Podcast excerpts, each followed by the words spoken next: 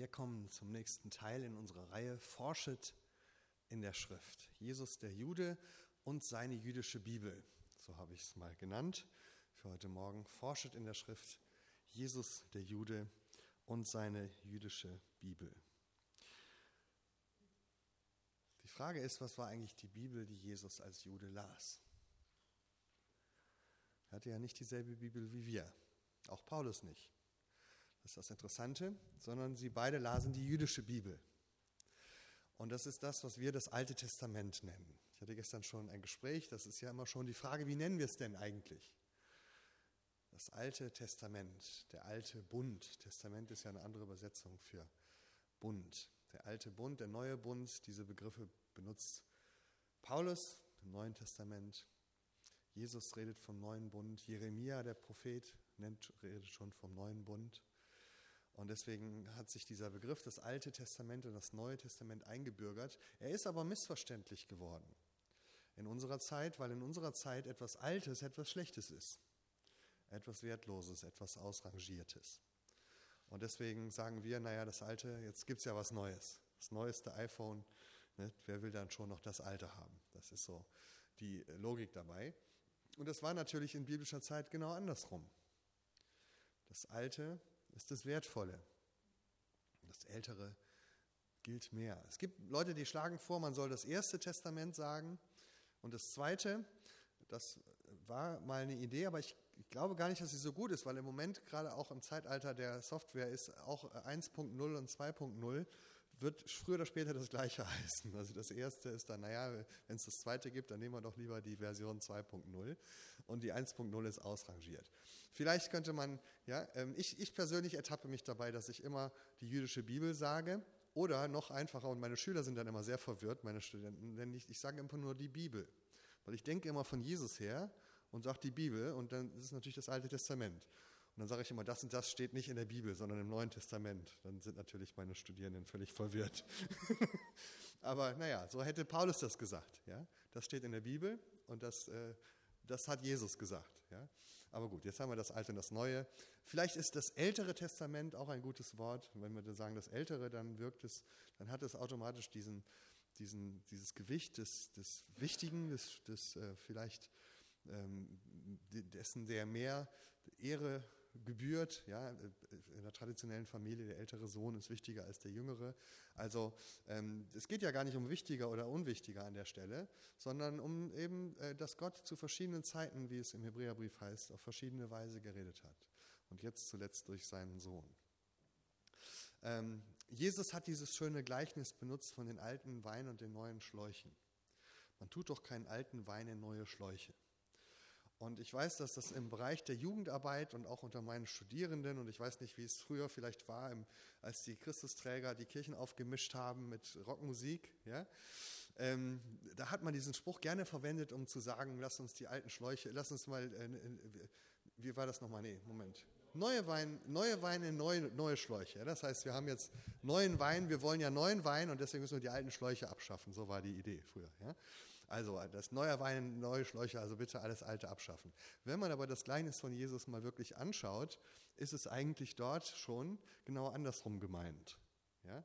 Also Jesus sagt, man tut doch keinen neuen, äh, jetzt muss ich gerade mal überlegen, wie er es sagt, ich bringe es immer wieder durcheinander. Kein alte, alten Wein in neue Schläuche, genau so ist das, ja, sonst stirbt er. Und dann denkt man,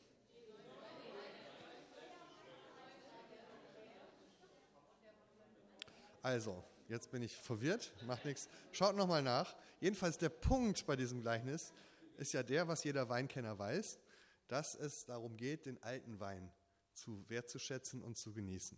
Und dass es deswegen keinen Sinn macht, ihn in neue Schläuche zu tun. Also das ist eine, keine Rede für neuen Wein in neuen Schläuchen, sondern eine Rede für alten Wein in alten Schläuchen. Ja, äh, also eine Rede für das, das Reden Gottes im alten Bund in der Geschichte seines Volkes, weil man ja weiß, der alte Wein ist der gute. Und wenn man versucht, ihn in äh, kunstvolle neue Verpackungen zu packen, und damals ging es ja um die Frage, wir hatten das gestern, dass die Pharisäer, manche der Pharisäerschulen hatten bestimmte neue Gesetze eingeführt und da wird auch in diesem Kontext drum gestritten. Zum Beispiel die Fastenregeln, da geht es an der Stelle um die Fastenregeln. Und Jesus sagt, das sind neue Regeln, die äh, nicht passen zu dem alten Wein. Ja? Also ihr mit euren Neuerungen, ja, ihr verderbt das gute alte, äh, den guten alten Schatz, den Gott gegeben hat im, im alten Bund. Ja? Naja, gut, aber das nur am Rande. Eigentlich will ich mit euch gerne äh, heute Morgen mal in einen Bibeltext ähm, einsteigen. Jesus hat ja gesagt, forschet in der Schrift, denn sie ist es, die von mir zeugt. Und ähm, heute Morgen möchte ich jetzt mal einen Bibeltext mit euch etwas genauer angucken. Und zwar ähm, unter diesem Aspekt, wie können wir es lernen, das Neue Testament durch die Brille des Alten zu lesen. Das Neue Testament durch die Brille des Alten. Jetzt habe ich so viel verwirrt mit dem Wein, ne, dass ihr vielleicht denkt, jetzt ist er schon wieder verwirrt. Man muss das doch andersrum machen. Normalerweise sagt man immer, man muss das Alte Testament durch die Brille des Neuen lesen. Ja, das heißt, man muss von, von Jesus her das ganze Alte Testament neu lesen und dann auch anders interpretieren und vielleicht auch filtern. Viele Christen sagen, naja, ich gucke das Alte Testament durch die Brille des Neuen an und dann kann ich alles weglassen, was nicht zum Neuen Testament passt. Ja? Und ähm, ich schlage mal vor, man sollte diese Brille doch ergänzen durch den Blick in die andere Richtung, nämlich das Neue Testament zu lesen durch die Brille des Alten. So wie Jesus verstanden werden wollte. Wenn Jesus geredet hat, dann konnte man ihn nur verstehen, wenn man ihn vom Alten Testament her, vom Älteren Testament her verstanden hat. Wenn Paulus seine Briefe geschrieben hat, dann sind sie getränkt durch die Weisheit, die Geschichte des Älteren Testamentes. Alle wichtigen Begriffe, die verwendet werden, das Reich Gottes, überhaupt Gott, Gerechtigkeit, Shalom, Friede, ähm, alles, was Jesus darüber redet, das wird ja geprägt und definiert im Älteren Testament. Und insofern ähm, müssen wir das lernen, glaube ich, neutestamentliche Texte vom Älteren Testament her zu lesen. Und ich glaube, dass die Autoren des Neuen Testamentes eine Art des Umgangs mit der Bibel hatten, die wir auch bei den jüdischen Rabbinen finden. Es gibt da dieses schöne Wort Midrash. Midrash, das heißt dieses Forschen in der Schrift, Suchen in der Schrift. Und ähm, die Rabbinen waren da sehr gut, die haben also ganze Bücher gefüllt mit diesem Forschen und Suchen in der Schrift. Ähm, nämlich die Idee dabei ist, dass kein Wort in der Schrift umsonst ist und dass die kleinsten Kleinigkeiten, die kleinsten Buchstaben Hinweise sein können für wichtige Einsichten. Ich habe gestern mal kurz das erzählt von diesem kleinen Wort, was da am Ende vom Schöpfungsbericht steht. Am siebten Tage ruhte Gott von allen Werken, die er getan hatte, um sie zu tun oder um zu tun. Ja, und dann gucken sich die Rabbiner an und sagen, warum ist dieses zweite um zu tun dort? Ja, das muss eine Bedeutung haben. Und dann fängt man an, darüber zu graben und zu forschen und sagt, was könnte das heißen? Und dann kam man eben mit dieser Idee, dass es vielleicht so ist, dass Gott ruht von seinen Werken, damit wir nun ähm, etwas tun können, damit wir sozusagen unseren Auftrag übernehmen können. Und so ist es an vielen Stellen ähm, im Älteren Testament. Wir hatten auch gestern das Sabbatgebot. Ja? Und man guckt sich diesen einen Vers an, wo Gott sagt, dieses Gebot ist euch gegeben, damit ihr dadurch leben sollt. Und genau an dieser kleinen Formulierung kann man jetzt, ne, da wird dann drüber verhandelt, dann wird gesagt, wenn, wir, wenn es dazu da ist, dass wir dadurch leben sollen, dann können wir daraus ableiten, dass man, wenn Lebensgefahr ist am Sabbat, dann auch ähm, helfen darf. Und auch äh, operieren darf und Aufzug fahren und Auto fahren und alles, wenn es um das Leben geht. Ja, in anderen Fällen vielleicht nicht. Ne? Also so jedes Wort ist wichtig. Das ist sehr, sehr spannend. Es gibt eine, mal gucken, ob ich das schnell finde. Ich glaube schon. Ein Beispiel für ähm, Midrash, äh, was mir auch gut gefällt. Ähm, das erste Gebot. Ich bin der Herr, dein Gott. Du sollst keine anderen Götter neben mir haben. Und da haben sich die Rabbinen auch sehr viel Gedanken drum gemacht. Wie können wir das forschen? Äh, ich habe es jetzt hoffentlich gleich hier, wo ist es denn? Da oben ist dieses, dieser Midrash. Hm, ich habe ihn doch nicht dabei.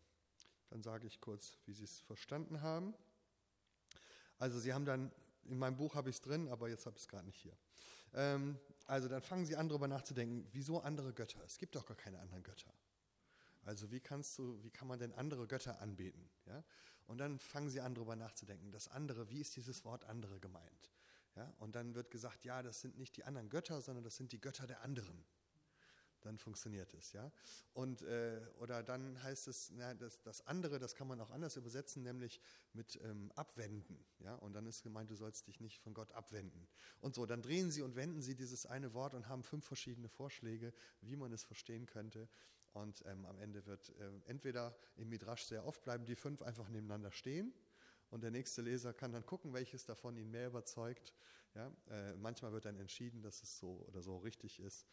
Aber ähm, so geht man mit der Bibel um. Man sieht darin einen Schatz, wie Jesus einmal gesagt hat, ein Schriftgelehrter, der zum Jünger des Himmelreiches wird, ähm, der holt aus dem Schatz seines Hauses oder aus dem Tresor seines Hauses, aus dem Kühlschrank seiner Küche, aus dem Vorratsschrank Altes und Neues heraus. Also man guckt, was ist da alles drin und dann entdeckt man vieles, was man schon kennt und auch wieder Neues. Wenn man zum Beispiel das Matthäusevangelium mal unter diesem Aspekt liest, dann ist es sehr spannend, wie Matthäus in den ersten Kapiteln die Kindheitsgeschichte von Jesus erzählt. Und er streut ganz viele kleine Details ein, die eine Brücke bauen zur Geschichte Israels. Und man erkennt, wie sich im Leben von Jesus schon in den ersten Lebensjahren die Geschichte Israels, der ersten Lebensjahre, widerspiegelt. Ja, angefangen von eine wunderbare Geburt. Ja, eine Mutter, die eigentlich kein Kind erwartet, bekommt doch ein Kind. Und man denkt als jüdischer Leser nach, wo ist denn das im Alten Testament schon mal passiert? Ist da vielleicht irgendwas? Ja? Man hatte ja vorher schon den Stammbaum, der bei Abraham anfängt, da fällt einem ein, ah ja, die Sarah, da war doch das Gleiche. Ja? Die war zwar zu alt und Maria ist zu jung, aber trotzdem ist es eine wundersame Geburt, die von einem Engel angekündigt wird. Und dann liest man weiter und denkt, Josef, der Vater heißt Josef, das ist ja interessant, da gab es doch auch mal einen in der Bibel. Ach, und der Josef hat ja Träume. Ja, ist ja interessant, der Josef bei Matthäus, der träumt ja immer ähm, und bekommt dadurch Weisung vom Herrn. Plötzlich denkt man, ja, da war doch was in der Geschichte Israels mit einem Josef, der Träume hat. Und wohin, wohin haben die Träume geführt? Ja, wir haben äh, eine Flucht nach Ägypten. Was ist am Ende der Josefsgeschichte passiert? Das Volk Israel oder die Familie, die es da gab, ist nach Ägypten gegangen. Dann haben wir einen bösen Herrscher, der alle Kinder umbringt, die neu geboren sind. Ach, das hatten wir doch auch schon mal bei Moses. Ja? Und die wundersame Rettung in Ägypten hatten wir auch bei Mose. Und dann haben wir die Rückkehr aus Ägypten. Jesus kommt mit seinen Eltern zurück aus Ägypten. Und dann zitiert Matthäus einen Vers aus Hosea 11. Er sagt, Josef und Maria kamen zurück aus Ägypten und siedelten sich in Nazareth an. So wie es vom Propheten Hosea gesagt ist, ich habe meinen Sohn aus Ägypten zurückgebracht. Hosea 11, Vers 1. Ja, und jetzt forscht man in der Schrift und schlägt das nach. Wer hat eine Bibel dabei?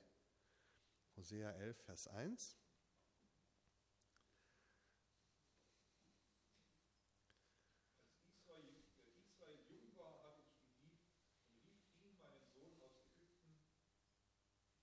Nö, das reicht schon.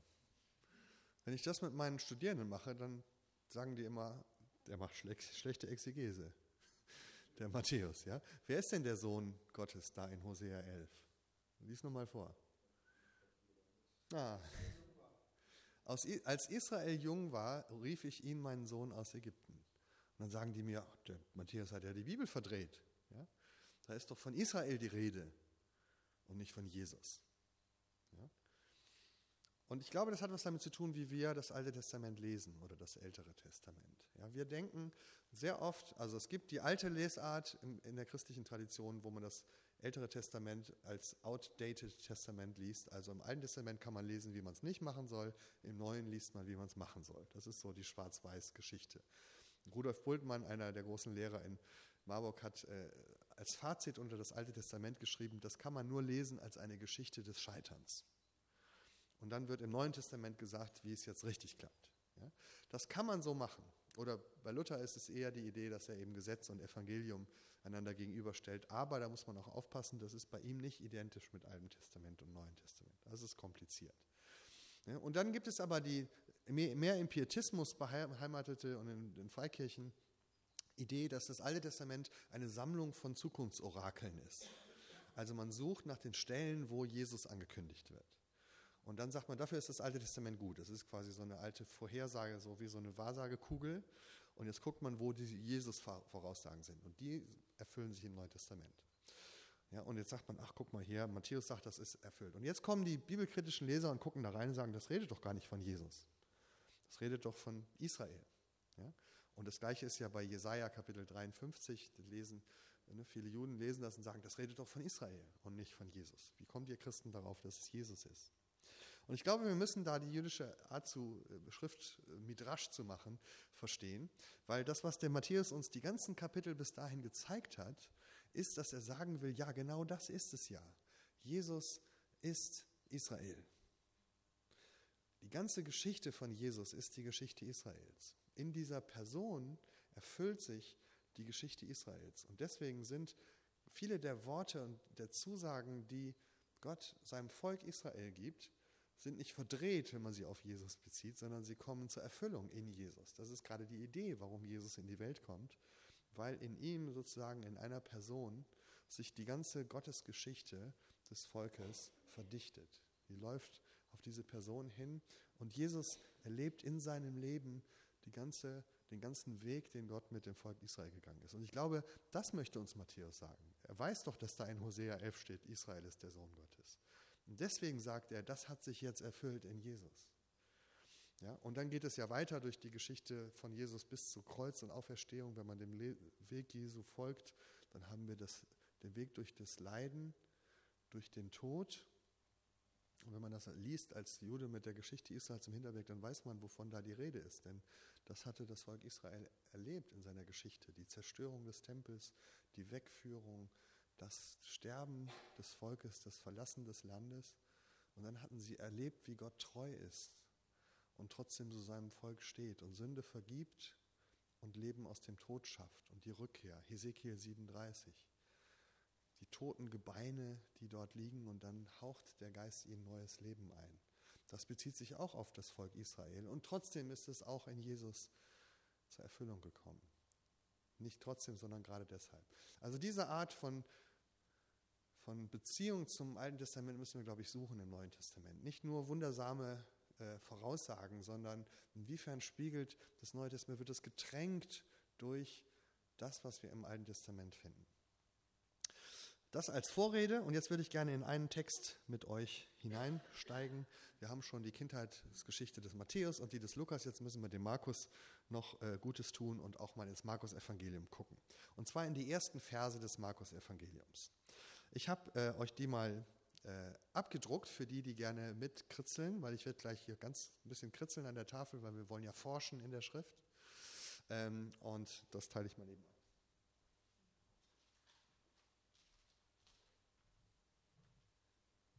Für die, die lieber einfach zuhören oder so, ähm, ihr seid dazu auch herzlich eingeladen. Jetzt muss ich mal eben kurz hier hinten in die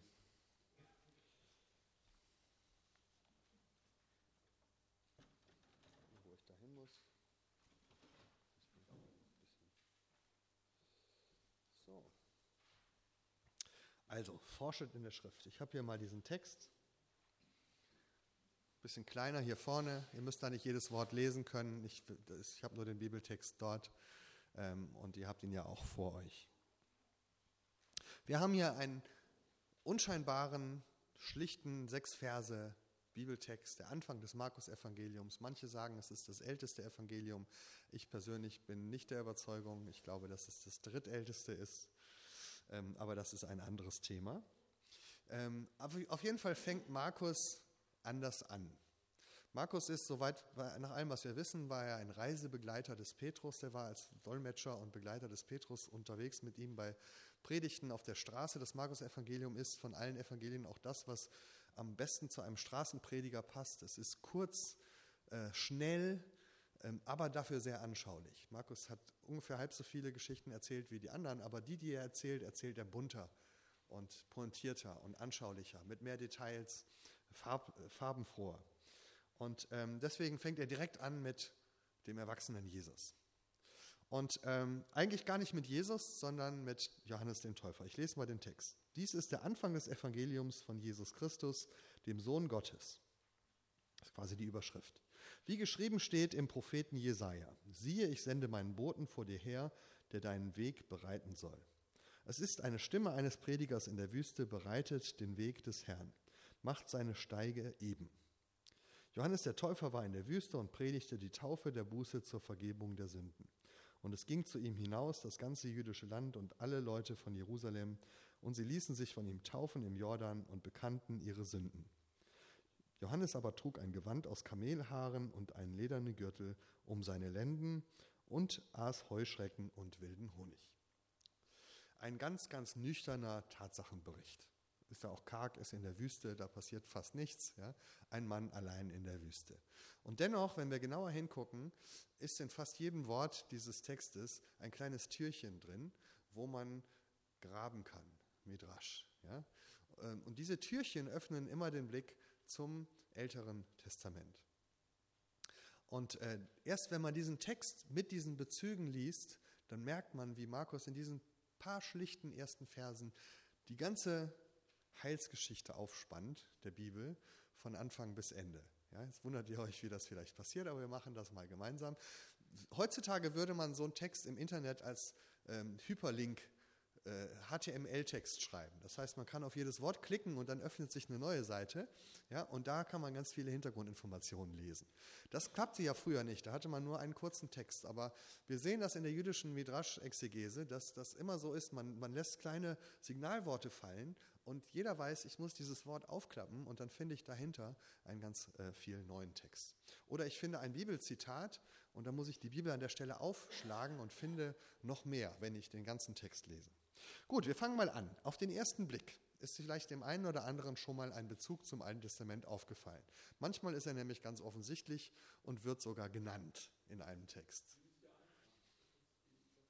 Da fangen wir noch nicht an, das ist nicht der offensichtliche. Ich bitte auch noch nicht alle sozusagen, ne? wir, machen mal, wir fangen mal mit den, mit den offensichtlichen Dingen erstmal an. Also, ja, das ist sozusagen das, ne, oberste Ebene sind immer die Zitate, die selber in der Bibel drinstehen. Das ist der erste Hinweis aufs Alte Testament. Das steht hier, wie geschrieben steht im Propheten Jesaja. Ne? Das, ist sozusagen, das, das war natürlich das erste von der Reihenfolge her, aber das, was als erstes ins Auge fällt, sind immer, das ist ein echtes Zitat, ein sogenanntes Zitat. Die helfen oft, auch bei Paulus, der bringt oft Schriftzitate.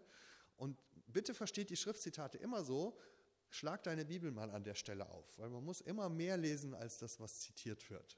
Ja? Und dann kommt man der Sache auf die Schliche. Also, ähm, da steht also, wie geschrieben steht im Propheten Jesaja: Siehe, ich sende meinen Boten vor dir her, der deinen Weg bereiten soll. Jetzt machen wir das mal zusammen. Wir schlagen das mal auf. Wo schlagen wir denn auf? Bei Jesaja? Wo denn bei Jesaja? Steht nicht da? 40 Vers 3, wer schlägt mal auf? Was steht in 40 Vers 3?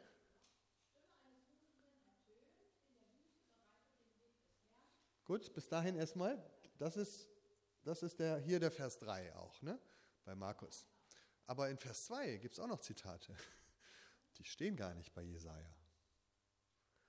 Das ist schon mal erstaunlich. Gut, wenn man mal nachschlägt. Ja? Jetzt steht da in meinem Bibeltext schon drin und in der Lutherbibel steht das schon, wo man da nachschlagen soll.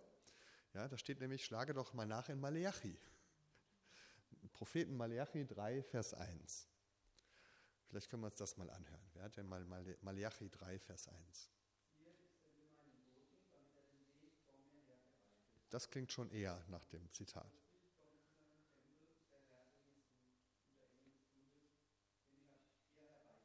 Okay, bis dahin erstmal. Dankeschön.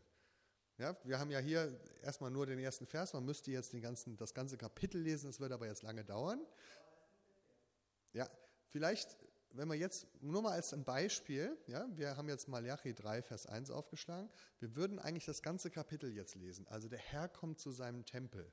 Da fällt uns vielleicht gleich was ein aus dem Leben Jesu, ja, was hier schon angedeutet ist, aber erst ganz am Ende vom Markus-Evangelium kommt. Wie der Herr zu seinem Tempel kommt. Ja, da gibt es ja den Einzug nach Jerusalem und dann zieht Jesus in den Tempel ein. Und so weiter. Die letzten fünf Verse aus Malachi 3 also das gleiche Kapitel, aber die letzten fünf Verse.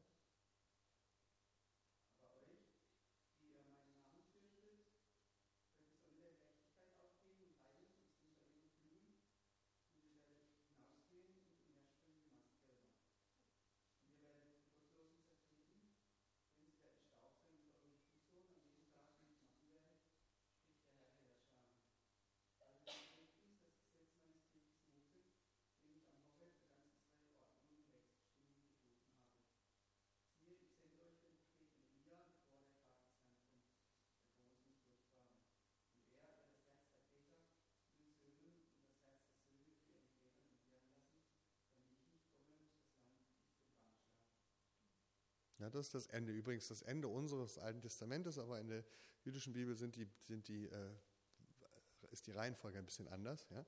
Aber das ist sozusagen das Ende des Kapitels. Siehe, ich sende vor mir her den Propheten Elia, der wird die Herzen der Väter zu den Söhnen wenden. Das heißt, wenn ich das ganze Kapitel schreibe, lese, dann habe ich den Anfang.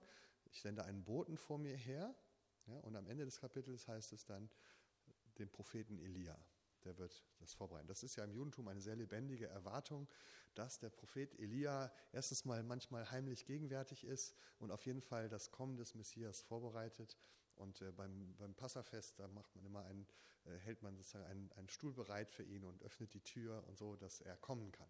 Das heißt, diese Erwartung ist sehr präsent, dass irgendwann, bevor der Messias kommt, wird jemand ihm vorausgehen, nämlich der Prophet Elia. Das weiß ich alles nur durch dieses kleine Zitat, da steht ja noch nicht mal eine Bibelstelle, Malachi 3, Vers 1. Jetzt hören wir aber nochmal den Anfang, ja?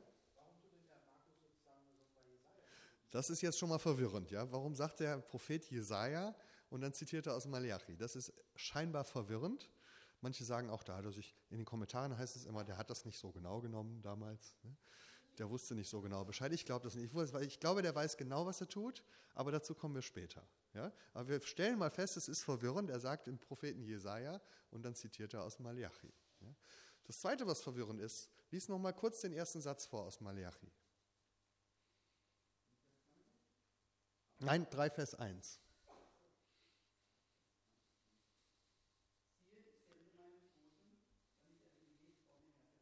Dankeschön. Siehe, ich sende meinen Boten, damit er den Weg vor mir her bereitet. Wenn ihr das mal vergleicht mit dem Zitat, siehe, ich sende meinen Boten vor dir her, dass er deinen Weg bereiten soll. Ja? Denkt man sich, also hat er jetzt schlecht zitiert, eine andere Bibelausgabe gehabt. Was macht er da? Ja? Und wir merken hier, das merken wir auch oft im jüdischen Midrash, man arbeitet mit Bibeltexten. Ja? Und wir merken, das ist gar nicht genau der Text, den wir da finden. Es ist ein Teil davon.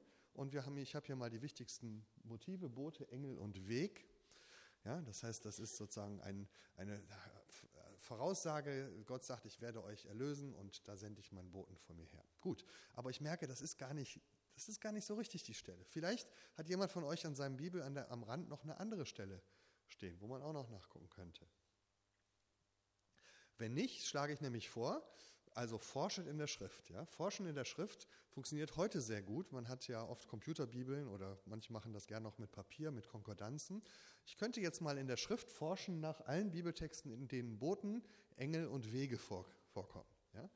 In der alten Konkordanz ist das schwierig. Ich muss mir erst alle Stellen rausschreiben, wo Boten drin vorkommen, dann alle Stellen, wo Wege drin vorkommen und alle äh, Stellen, wo Engel drin vorkommen. Und dann muss ich gucken, an welchen alles drei vorkommt. Heutzutage mit der Computerkonkordanz ist das einfacher. Da gebe ich Boote, Engel und Weg ein. Ja? Und dann komme ich auf ganz wenige Stellen, die da noch in Frage kommen. Schon eine gefunden? Du hast doch dein Handy da in deiner Hand. Welche? Bei Matthäus gibt es das schon mal. Sonst noch ein, ein Engel und ein Weg.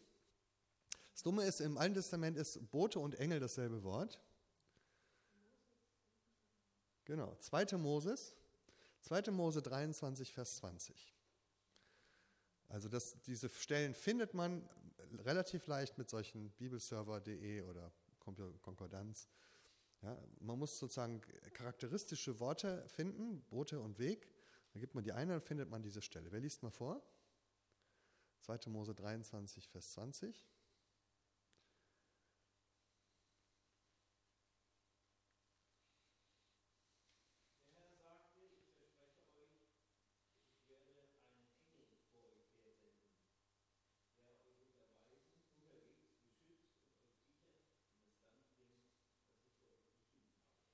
Okay, das war eine modernere Übersetzung.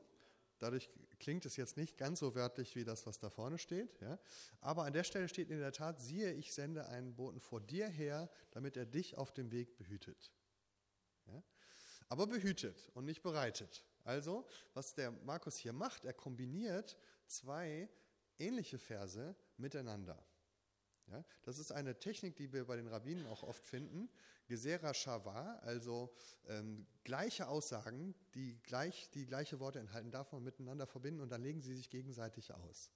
Also was passiert hier? Hier sind zwei Bibelverse, die einen Bogen spannen vom ersten Exodus. Gott führt sein Volk in die Freiheit damals aus Ägypten zum neuen Exodus. Gott verspricht dem Propheten Maleachi, und das ist nach dem babylonischen Exil, ich werde nochmal einen Retter schicken und nochmal einen Boten schicken, der nochmal den Weg bereiten wird. Gibt es also einen ersten Exodus und einen zweiten Exodus. Die Bibelausleger des Alten Testaments sagen, dass schon der Maleachi das absichtlich gemacht hat, also dass schon Maleachi zitiert aus 2. Mose. Das heißt, wir haben hier ein Netz von Beziehungen zwischen 2. Mose, Maleachi und Markus, damit er sagt, das, was jetzt kommt und was ich euch erzähle, das hängt mit diesen beiden Events zusammen, der Auszug aus Ägypten und der versprochene Retter, der in der Zukunft kommen wird. Also zwei Bibelverse, die miteinander verknüpft sind durch ein gemeinsames Motiv, Engel und Boten dem, auf dem Weg. Die Verknüpfung geht aber weiter und manche haben es eben schon gesagt, wir haben jetzt noch ein zweites, jetzt kommt wirklich ein Jesaja-Zitat, nämlich ich werde den Weg bereiten. Ja, und dann sehe ich plötzlich, bei Jesaja ist ein Wegbereiter und auch ein Bote, nämlich in die Stimme eines Rufenden in der Wüste. Also haben wir hier Verknüpfungen nochmal im Dreieck zwischen dem ersten Exodus, dem kommenden Retter und Jesaja, der in der Mitte ist, nämlich der sein Volk aus dem babylonischen Exil zurückbringt. Ja, also hier werden verschiedene Bibelverse miteinander verbunden und dadurch wird ein Netz geknüpft. In dieses wird Jesus hineingemalt. Aber bis jetzt, ne, wir haben schon unsere Bibel offen vor uns. Jetzt kommen wir zum nächsten. Und das war, Dankeschön für, dein, für Ihren Hinweis am Anfang. Ja? Jetzt gehen wir mal weiter. Das war also jetzt das Offensichtliche. Da sind Zitate drin. Jetzt kommt das weniger Offensichtliche, das man aber trotzdem als Bibelleser weiß. Da ist ein Wort am Anfang. Jetzt habe ich dir schon die Lösung verraten, aber gut. Sonst hätte ich gefragt, welches wichtige Buch fängt denn noch mit dem Wort Anfang an? Ja? Und da fällt uns natürlich die Bibel ein. Am Anfang schuf Gott Himmel und Erde. Oder im Anfang. Ja? Also, Markus fängt seinen Bericht von Jesus mit dem gleichen Wort an, wie das Alte Testament anfängt. Und will damit natürlich auch etwas sagen. Das, was damals passiert, jetzt sind wir schon noch über den Exodus hinaus, bei der Schöpfung. Ja, Genesis 1, Vers 1. Am Anfang schuf Gott Himmel und Erde. Und jetzt gibt es einen neuen Anfang, den erzähle ich euch jetzt. Und das ist der Anfang des Evangeliums von Christus Jesus. Das ist übrigens nicht einzige, der einzige Hinweis auf den Anfang. Wir haben nämlich noch dieses interessante Wort bereiten. Der soll dir den Weg bereiten. Ja? Also ich, ich sende meinen Engel vor dir her, der soll dir den Weg bereiten. Wenn ich mir dieses Wort genau angucke, steht da eigentlich, wenn ich jetzt Urtext könnte, ein ganz komisches Wort. Also eigentlich steht da nicht bereiten, sondern zusammenzimmern, so ungefähr. Ja? Das ist ein schräges deutsches Wort. Der soll dir den Weg zusammenzimmern. Ja? Jetzt gucke ich nach in meinem Jesaja-Text oder in meinem Malachi-Text und finde raus, da ist das bereitet den Weg, ja, also Jesaja. Dann gucke ich danach und da steht gar nicht zusammenzimmern, da steht den Weg planieren, ja, oder bauen, ja. Und dann frage ich mich, wo hat der Markus das her mit dem Zusammenzimmern? Ja? Komm, warum sagt er so ein komisches Wort? Ja? Ich gucke alle griechischen Übersetzungen, die es damals vom Alten Testament gab, durch. Nirgendwo wird das Wort Zusammenzimmern gesagt. Das ist ein ganz komisches Wort. Dann gebe ich wieder in meine Bibelkonkordanz ein, wo steht denn überall Zusammenzimmern? Und siehe da, ich lande bei Jesaja wieder, Jesaja in den 40er Kapiteln, da ist das Buch, also das Wort kommt nirgendwo in der Bibel vor, aber bei Jesaja 40 bis 45. Ich glaube, ich habe es hier auch nochmal zitiert. Wahrscheinlich nicht, doch da. Ne? 40 bis 45, das Wort bereiten, aber das spezielle Wort, nämlich zusammenzimmern. Das taucht auf genau in diesem Jesaja 40 Kontext, wo ganz viel davon die Rede ist, Gott wird kommen, um sein Volk zu erlösen und zu befreien und so weiter. Ja? Da komme ich jetzt zu. Ja?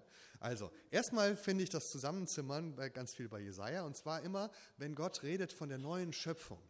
Also, ich bin der Schöpfer, ich zimmere, also das ist jetzt wieder schlecht, nicht? aber da ist dieses Wort vom, vom Handwerkern, vom, vom Basteln. Ja? Gott bastelt eine neue Schöpfung. Und ganz viele Zitate, wo Gott sagt, ähm, ich werde sozusagen, ich bin der Töpfer, ihr seid der Ton, diese ganzen Geschichten sind da. Ich mache etwas Neues, ich baue etwas Neues, ich zimmere etwas Neues zusammen. Das sind also die Stellen.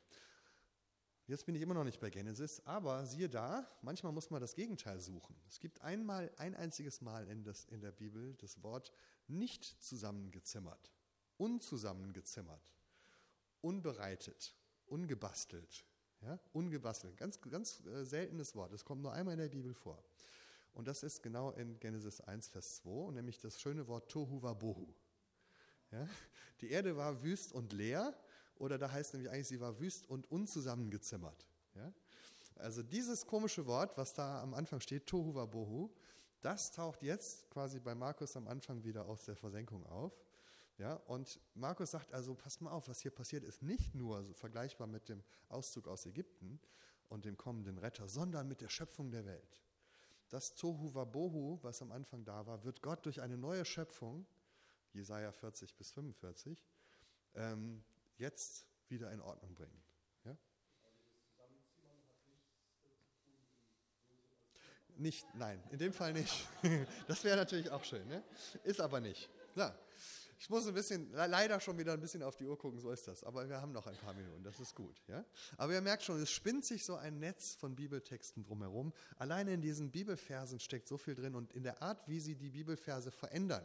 Das ist auch ein rabbinisches Prinzip. Es gibt diese Methode Altikra. Also ganz oft zitieren die Rabbinen ein Bibelwort und dann sagen sie an einer Stelle, an dieser Stelle musst du nicht das Wort lesen, sondern ein anderes ähnlich klingendes. Das ist genau, was hier passiert. Ja.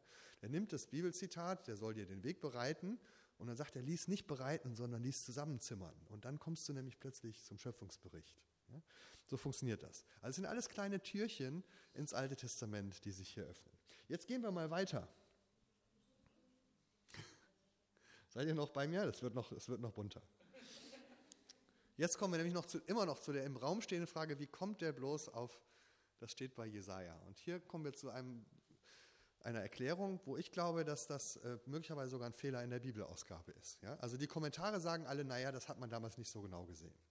Aber die alten Kirchenväter, die haben das schon, ich mache das mal wieder weg, ich verrate immer meine Lösung, das ist ja schlecht so.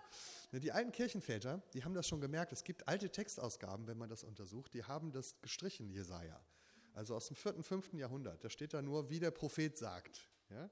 Also das wollten die vertuschen, weil sie dachten, dass da hat der Markus einen Fehler gemacht. Ich glaube aber, dass der überhaupt keinen Fehler gemacht hat. Ich habe nämlich mal untersucht, wie im Neuen Testament Bibelzitate funktionieren. Bibelzitate funktionieren immer in einem Dreischritt. Erst sagt man etwas, was passiert ist, also Jesus hat das und das getan. Dann sagt man, wie in der Schrift geschrieben steht, und dann kommt das Schriftzitat. Ja, das heißt, das, auf das, also das Schriftzitat kommt immer am Ende und bezieht sich immer rückwärts auf das, was eben passiert ist. Also man muss immer nach hinten gucken, wenn man ein Schriftzitat hat, und gucken, was ist denn vorher gesagt worden, was ist denn vorher passiert. Und siehe da, da komme ich zu diesem Wort Evangelium. Anfang des Evangeliums. Und wenn ich jetzt wieder in meine Bibel suche und sage, wo kommt das Wort eigentlich her? Das ist nämlich auch ungewöhnlich. Markus ist der allererste, der sein Buch über Jesus Evangelium nennt. Wir sind das heute so gewöhnt, damals war das ganz ungewöhnlich. Jesus hat ein Evangelium gepredigt, ja. Paulus hat ein Evangelium verkündet, aber niemand hat ein Buch geschrieben, das Evangelium heißt. Ja? Wenn ich jetzt, Evangelium heißt ja übersetzt Freudenbote. Wenn ich jetzt Freudenbote oder Freudenbotschaft mal suche im Alten Testament, komme ich an ein paar Stellen, wo irgendwie Kriegs, jemand einen Krieg gewonnen hat und dann kommen Freudenboten und sagen, hurra, du hast den Krieg gewonnen. Aber ich komme an eine ganz zentrale Stelle und das ist Jesaja 52. Wie lieblich sind auf den Bergen die Füße der Freudenboten, die zu Zion sagen, siehe, dein König kommt. Die Freudenboten, die verkündigen das Königreich des Herrn. Und da ist auch zum ersten Mal das Königreich Gottes erwähnt in Jesaja 52. Und wenn wir weiterlesen, kommt sogar die ganze Geschichte mit dem Gottesknecht, der leidet für die Sünden seines Volkes und der am Ende nicht dem Tod preisgegeben wird. Ja? Also die ganze Jesus-Geschichte kompakt in Jesaja 52 bis 53 überschrieben mit dem Wort, jetzt kommt eine Freudenbotschaft. Und ich glaube, dass Markus nicht dumm war und sich auch nicht vertan hat, sondern dass er hiermit, wie der Prophet Jesaja sagt, damit meint er das Wort Evangelium. Man muss also die Satzzeichen in der Bibelausgabe ändern. Im Griechischen gibt es ja keine Satzzeichen. Ich glaube, man muss das so lesen. Dies ist der Anfang des Evangeliums von Jesus Christus, dem Sohn Gottes, wie es geschrieben ist bei, bei dem Propheten Jesaja. Punkt dann stimmt nämlich der Satz. Ja? Und jetzt kommen zwei neue Bibelverse, nämlich Malachi, Exodus und dann nochmal Jesaja. Also dann würde das auch Sinn machen. Ja? Also haben wir das auch. Einen können wir noch schaffen. Ah, naja, ne, um, ich sollte um. No, noch geht's, ne? gerade noch so eben bekommen. Also, wir gehen noch ein bisschen weiter. Also, ich darf ja nicht zu viel verraten. Wo könnte hier noch ein Bezug zur Schrift drin sein, in dem, was jetzt berichtet wird. Jetzt haben wir ja die offensichtlichen Zitate abgearbeitet. Johannes der Täufer war in der Wüste und predigte die Taufe der Buße zur Vergebung der Sünden. Und es ging zu ihm hinaus das ganze jüdische Land und alle Leute von Jerusalem und ließen sich von ihm im Jordan taufen. Ich mache jetzt nicht so viele Gedankenpausen, weil dann geht Zeit verloren. Ich erkläre es euch gleich. Ich habe also in meine Bibelforsch-Programm ja, wieder die charakteristischen Worte eingegeben. Bei Wüste ist klar, dass da findet man tausend geistliche Hintergründe für Wüsten. Das muss man aber, glaube ich, nicht erforschen. Das könnt ihr selber drauf kommen. Die Grundidee in der Bibel, die Wüste, Trockenheit und dann macht Gott was Neues, das ist offensichtlich. Aber ich habe mal die charakteristischen Worte, nämlich Taufen und Jordan, eingegeben. Ich habe mich gefragt, wo tauft noch jemand im Jordan vielleicht oder so. Und dann findet man raus, nee, kommt nicht vor in dem ganzen Alten Testament. Warum nicht? Weil wir das Wort taufen natürlich nur im Neuen Testament verwenden. Das ist aber eigentlich ein Wort, was im Alten Testament tauchen heißt. Ja? Tauchen und taufen ist dasselbe Wort. Kommt von Baptizo, also ne, taufen. Also habe ich Tauchen und Jordan eingegeben. Und siehe da, es gibt zwei Stellen in der ganzen Bibel, wo irgendjemand oder irgendetwas in den Jordan getaucht wird. Und wenn ihr nachdenkt als Bibelkenner, Naeman der Syrer und das Volk Israel. Das erste Mal ist es das Volk Israel, das taucht in den Jordan. Da heißt es, als sie aber ihre Füße in den Jordan tauchten, da stauten sich die Wasser und dann konnten sie durchziehen. Was war das? Der Eintritt in das gelobte Land. Und das zweite Mal Naeman der Syrer, der sozusagen in diese Fußstapfen Israels hineintritt und dadurch Rettung findet als Nicht-Israelit. Also hier haben wir ähm, einen, sozusagen auch wieder im Alten Testament schon einen Bezug. Also Naeman wird in den Jordan getaucht. Warum? Weil das Volk Israel in den Jordan tauchte und dadurch ins gelobte Land kam. Also kommt er mit dem Volk Israel hinein. Insofern glaube ich, dass diese Stelle, und nicht nur die Stelle, sondern die Frage ist ja, warum ist denn Johannes der Täufer an diese Stelle gegangen und hat dort getauft? Vielleicht ist ja das schon ein biblischer Bezug. Ja? Also wir wissen nämlich, dass Johannes der Täufer in der Tat an die gleiche Stelle gegangen ist, um zu taufen, wo das Volk Israel seinerzeit durch den Jordan ging, um ins gelobte Land zu kommen. Ja, ich gucke mal eben, ob ich das hier finde. Wahrscheinlich nicht so schnell. Nein, finde ich nicht so schnell. Sonst hätte ich euch jetzt kurz ein Bild gezeigt von der Taufstelle. Da kann man seit ein paar Jahren auch sogar hin als Tourist. Früher sind wir immer nur einmal im Jahr dahin gekommen, weil das ist ein militärisches Sperrgebiet, das ist direkt an der Grenze zu Jordanien. Und einmal im Jahr wurde das aufgemacht am Fest der Taufe Jesu. Und dann konnte man dorthin und mit den syrisch-orthodoxen dort feiern. Aber ich erzähle lieber weiter. Also es gibt diese Stelle, Taufe im Jordan. Ich glaube, dass Johannes der Täufer schon dorthin geht an diese Stelle um zu sagen, das, was damals passiert ist, nämlich dieser Eintritt ins gelobte Land, das wird jetzt nochmal passieren. Ihr könnt jetzt nochmal umkehren und wie damals das Volk Israel hineinkommen in ein neues Leben, wenn ihr Buße tut und umkehrt und eure Sünden vergeben lasst. Also diese Rückkehr ist wie eine Rückkehr aus der Gefangenschaft in Ägypten, aber jetzt sozusagen im persönlichen Leben. Und das ist das, was jetzt passieren wird. Und plötzlich klingelt es in unserem Kopf und wir denken, was haben wir denn nochmal vorhin gelesen? Malachi 3, Vers 23, da war doch die Rede von Elia, der wiederkommen wird. Jetzt denke ich an der Stelle mal weiter und sage, warum kommt Elia eigentlich wieder? Wo ist der eigentlich? Und dann fällt mir ein, es gibt in der ganzen Bibel zwei Menschen, die nicht eines natürlichen Todes sterben, sondern in den Himmel aufgenommen werden, Henoch und Elia. Und deswegen kann Elia auch wiederkommen aus dem Himmel, weil er in den Himmel aufgenommen wurde. Jetzt überlege ich, wo war das denn nochmal? Und dann fällt mir plötzlich auf, das war ja auch an der gleichen Stelle. Ja? Also es gibt die, die Stelle, wo Elia dieser Wagen, ne, Swing Low, Sweet Chariot, also da kommt ein Wagen aus dem Himmel und nimmt ihn auf in den Himmel. Das ist genau an dieser Stelle am Jordan passiert. Ja? Also da, wo Elia in den Himmel kam, ist jetzt plötzlich jemand und predigt im Sinne von Malachi 3, ja, könnte er vielleicht der Elia sein, der Bote, der Vorläufer des Messias? Also habe ich hier mit dem Jordan, Tauchen im Jordan, habe ich einen Bezug zu Josua 3, Vers 15, zu dem Naeman, dem Syrer, und ich habe noch Elia. Ah, jetzt habe ich schon wieder alles verraten. Also Elia an dieser Stelle. Und jetzt kommen wir zur letzten Stelle und dann bin ich auch fertig. Ja? Nämlich könnten jetzt noch weitergehen und sagen, was ist denn da noch alles? Da ist noch einiges drin. Aber ich nehme mal das letzte, nämlich ich gucke mir an, warum wird es eigentlich so genau beschrieben, wie der angezogen war. Ja? Und jetzt würde ich also in mein Bibelprogramm eingeben Kamelhaarmantel. Wer, hat denn, wer hat denn Kamelhaarmäntel? Und siehe da, ich finde heraus nichts. Ja?